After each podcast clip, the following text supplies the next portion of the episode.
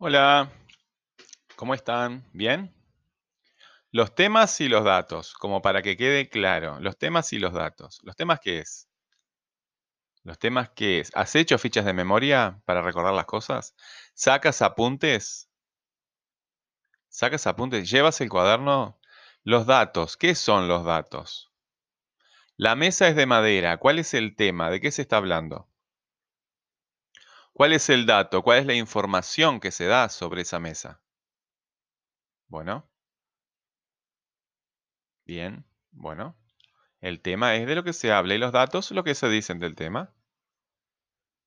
Es fácil, ¿no? Bueno, eso hay que aplicarlo a la lectura y también a la producción de texto. Nos vemos en la próxima clase.